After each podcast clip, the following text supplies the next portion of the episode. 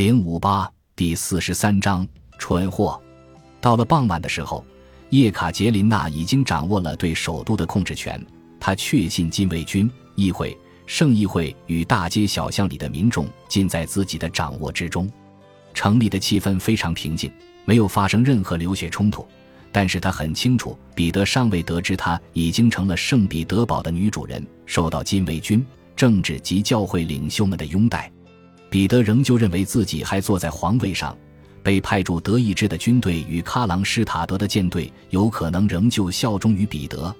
奥拉宁巴姆宫里的赫尔斯泰因士兵必定也会支持自己的主子。为了万无一失，叶卡捷琳娜命令立即找到彼得，说服他主动退位。解除赫尔斯泰因士兵的武装，劝说舰队与首都附近驻防官兵向他倒戈。成功的关键在于彼得。目前他仍旧保持着自由之身，既没有主动退位，也没有被罢黜。一旦他投奔在德意志境内的俄军，并请求普鲁士国王对他施以援手，那么俄国是必要面临着一场内战。因此，叶卡捷琳娜必须找到他，将其擒获。迫使他接受继承事实。经过一天的动荡与喧闹后，叶卡捷琳娜已经筋疲力尽了。但是出于兴奋与勃勃的野心，他决定对局势做最终的了断。誓死保卫他的禁卫军必须赶去奥拉宁巴姆宫，逮捕彼得三世。与此同时，身处东宫的叶卡捷琳娜又做了一个惊人的决定：自己亲自率领队伍前去逮捕彼得。他首先任命自己为普列奥布拉人斯基禁卫团上校，按照俄国的传统，这个职位始终属于君主本人。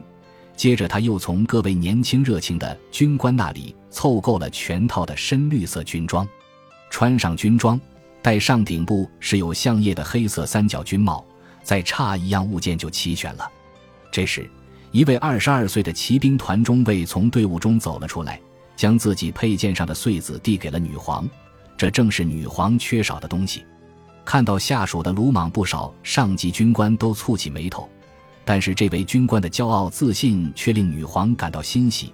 她微笑着接过了对方的礼物，还问对方叫什么名字。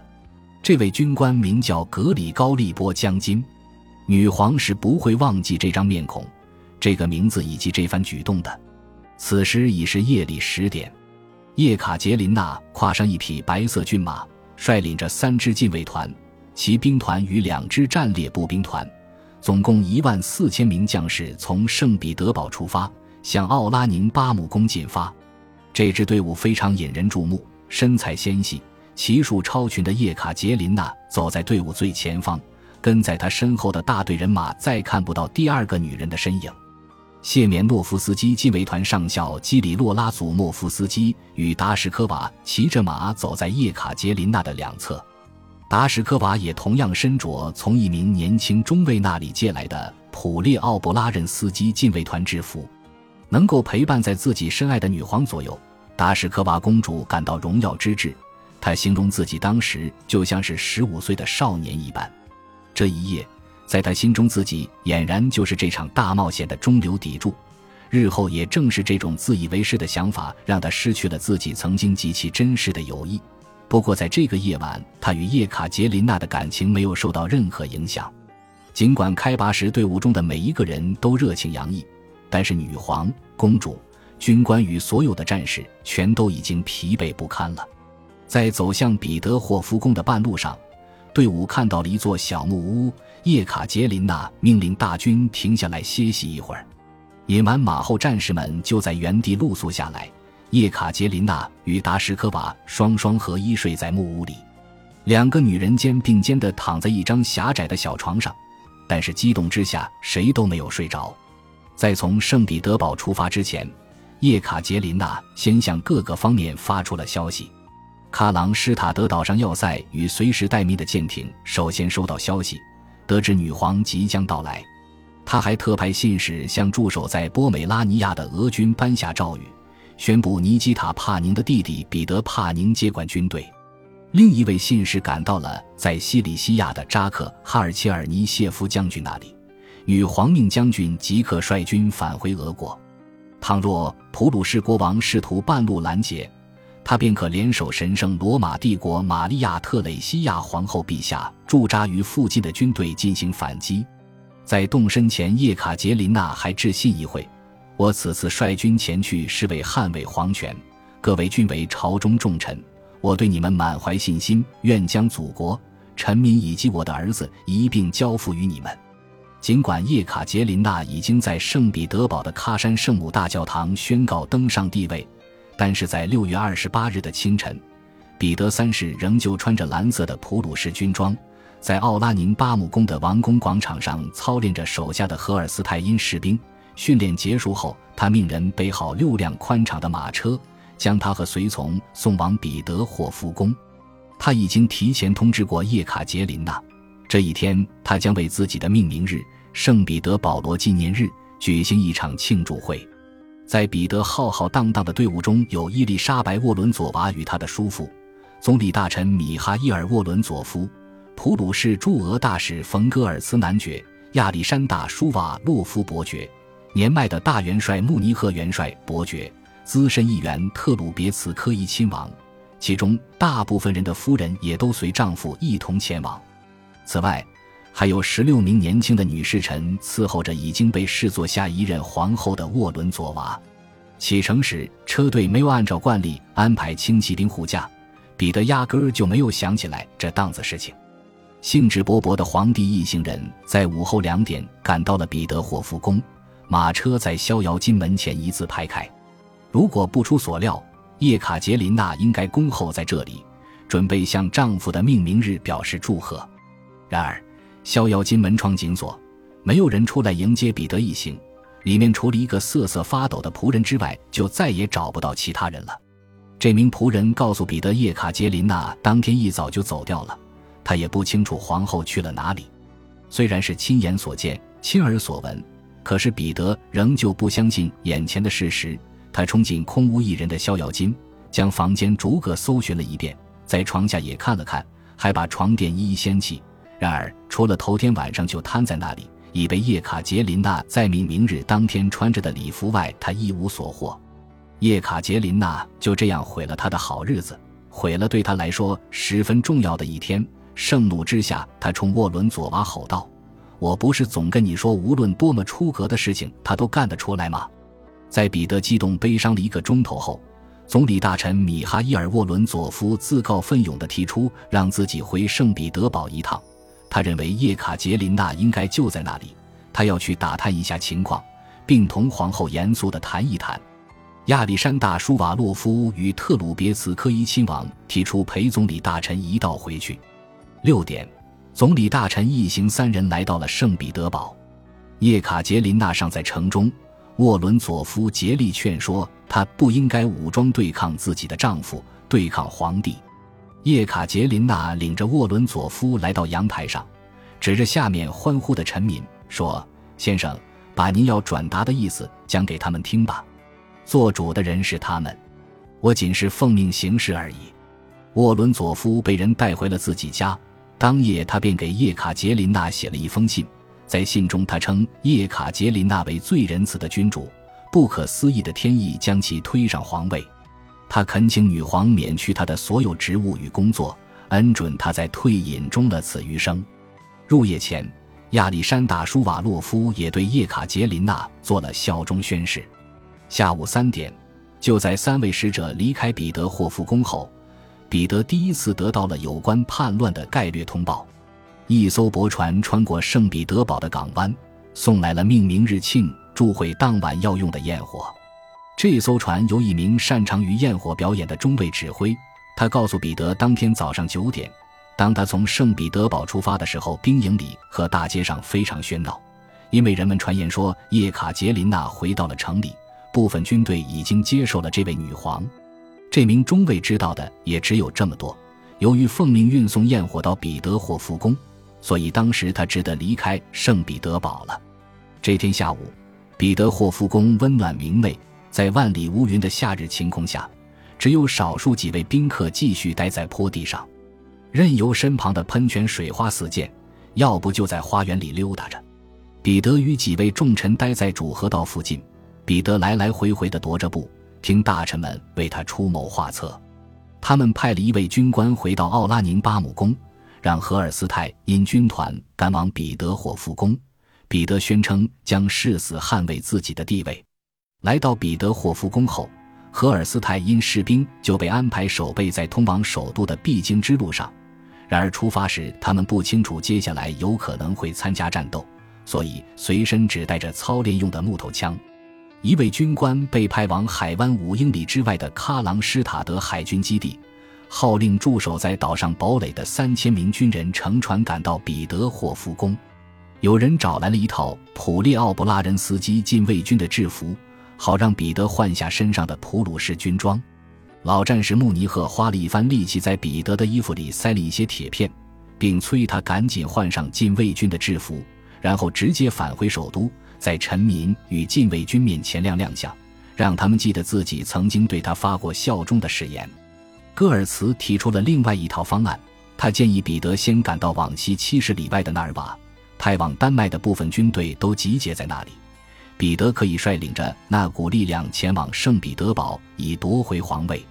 最了解主子脾气的荷尔斯泰因士兵直言不讳地建议彼得索性逃回公国，到了那里就安全了。彼得却没有采取任何行动。与此同时，被派往喀朗施塔德海军基地的那名军官已经赶到了岛上。他发现驻防指挥官对圣彼得堡发生的动乱与彼得霍夫宫的骚动毫不知情。很快，彼得派出来的另一位信使也赶到了这里，取消了之前彼得所下的命令：三千名军人无需前往彼得霍夫宫。传令兵告诉指挥官，他只需要代表皇帝把守住岛上的堡垒即可。随后，传令兵赶回彼得霍夫宫，向皇帝报告说，驻防部队为他守住了堡垒。没过多久，当天上午，已经向叶卡捷琳娜宣誓效忠的俄国海军最高指挥官、海军上将伊凡塔莱辛也从圣彼得堡来到了喀朗施塔德，并以刚刚登基的女皇之名接管了堡垒。岛上的守备部队与港口驳船上的海军遂纷纷表示效忠于叶卡捷琳娜。当晚十点，彼得最后派出的信使从喀朗施塔德回来了。传令兵自以为给皇帝带来了好消息，即守备部队为皇帝把守住了岛上堡垒。然而到了这个时候，他带来的喜讯其实已经化为泡影。就在这位传令兵离开的六个小时里，彼得霍夫宫里的局势彻底恶化了。彼得的随从们漫无目标地在宫里四处晃荡着，要不就直挺挺地躺在花园里的长椅上。赫尔斯泰因士兵精力旺盛，可是却手无寸铁。尽管如此，他们还是接到命令，必须击退来犯者。在得知喀朗施塔德仍旧安全无恙时，彼得决定立即移驾岛上。一艘抛锚在岸边的单层甲板大帆船开到了码头，彼得带着不少军官上了船。他不愿意抛下伊丽莎白·沃伦佐娃，而且还执意带上他那十六名慌乱的女侍臣。白夜节期间的海湾里银光粼粼。能见度不亚于白天，风随人愿。大约凌晨一点，拥挤不堪的帆船驶到了喀朗施塔德港，入口处被一扇水杉给封锁住了。彼得乘坐的船只只好在护城墙外抛锚，然后彼得换乘上一艘小船去堡垒，命人打开水杉。守在城墙上的年轻军官喝令城下的小船赶紧离开这里，否则就要开枪。彼得站起身。一把扯去身上的斗篷，亮出自己的军装与圣安德鲁勋章宽大的绶带。认不得我吗？他嚷嚷道：“我是你们的皇帝。我们已经没有皇帝了。女皇叶卡捷琳娜二十万岁。现在她是我们的女皇。我们接到命令，不得放任何人进入堡垒。再往前一步，我们便立即开火。”对方回答道。惊恐万分的彼得急匆匆地回到大船跟前，手忙脚乱地爬上甲板后，便冲进尾舱，一头扑倒在伊丽莎白·沃伦佐娃的怀抱里。穆尼赫接管了大船，下令立即掉头驶回大陆。凌晨四点，船回到了奥拉宁巴姆宫。穆尼赫以为与彼得霍夫宫相比，这里尚算的是安全之地。下船后。彼得便得知女皇已经率领着大股部队向这里赶来，他立即彻底放弃了抗争的念头。将所有的人打发走后，他泪水连连的让戈尔茨男爵也返回圣彼得堡，他再也无力保护男爵了。他还让马车尽量把女士们也都送走，但是伊丽莎白·沃伦佐娃执意留下来陪伴他。彼得躺在沙发椅上，不愿向任何人开口。稍后，他又坐起身，派人拿来笔墨，用法文给叶卡捷琳娜写了一封信。在信中，他为自己曾经的行为向叶卡捷琳娜致以歉意。承诺日后会改善自己对妻子的态度，并主动提议让妻子与自己共同执政。彼得委托副总理大臣亚历山大·戈利岑亲王把信转交给自己的妻子。清晨五点，距离阿列克谢奥洛夫在逍遥津叫醒叶卡捷琳娜，随后二人返回首都。时间已经过去了整整一天，在赶往彼得霍夫宫的路上，戈利岑亲王与叶卡捷琳娜相遇了。他将彼得的信交给了女皇，看到自己取得的胜利已经远远超出了彼得在信中做出的让步。叶卡捷琳娜说：“依照目前的形势来看，为了国家的福祉，应该采取其他一些措施。”他对彼得的请求不予回应。听完叶卡捷琳娜的这番话，戈利岑立即宣誓效忠于女皇。空等一场之后，彼得再次提笔写了一封信，在第二封信中。他提出，只要叶卡捷琳娜能答应他携伊丽莎白·沃伦佐娃一起返回荷尔斯泰因，那他就放弃皇位。叶卡捷琳娜对彼得第二次派来的信使伊兹麦洛夫将军说：“我接受提议，但我必须得到退位的书面声明。”伊兹麦洛夫将叶卡捷琳娜的要求回禀了彼得。看到绝望的皇帝坐在那里，双手托着自己的脑袋，将军便说：“您瞧。”女皇对您很友好，如果您能屈尊放弃皇位，那您或许还可以毫发无伤地回到赫尔斯泰因。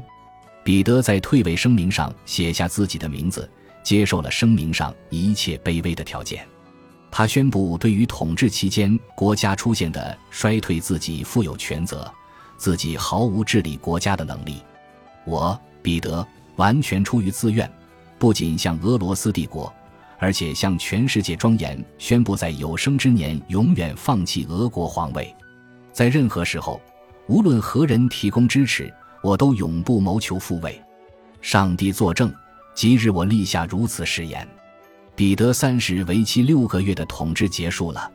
多年后，腓特烈大帝曾提及此事，他就像一个被打发去睡觉的孩子一样，接受了被罢黜的命运。本集播放完毕。感谢您的收听，喜欢请订阅加关注，主页有更多精彩内容。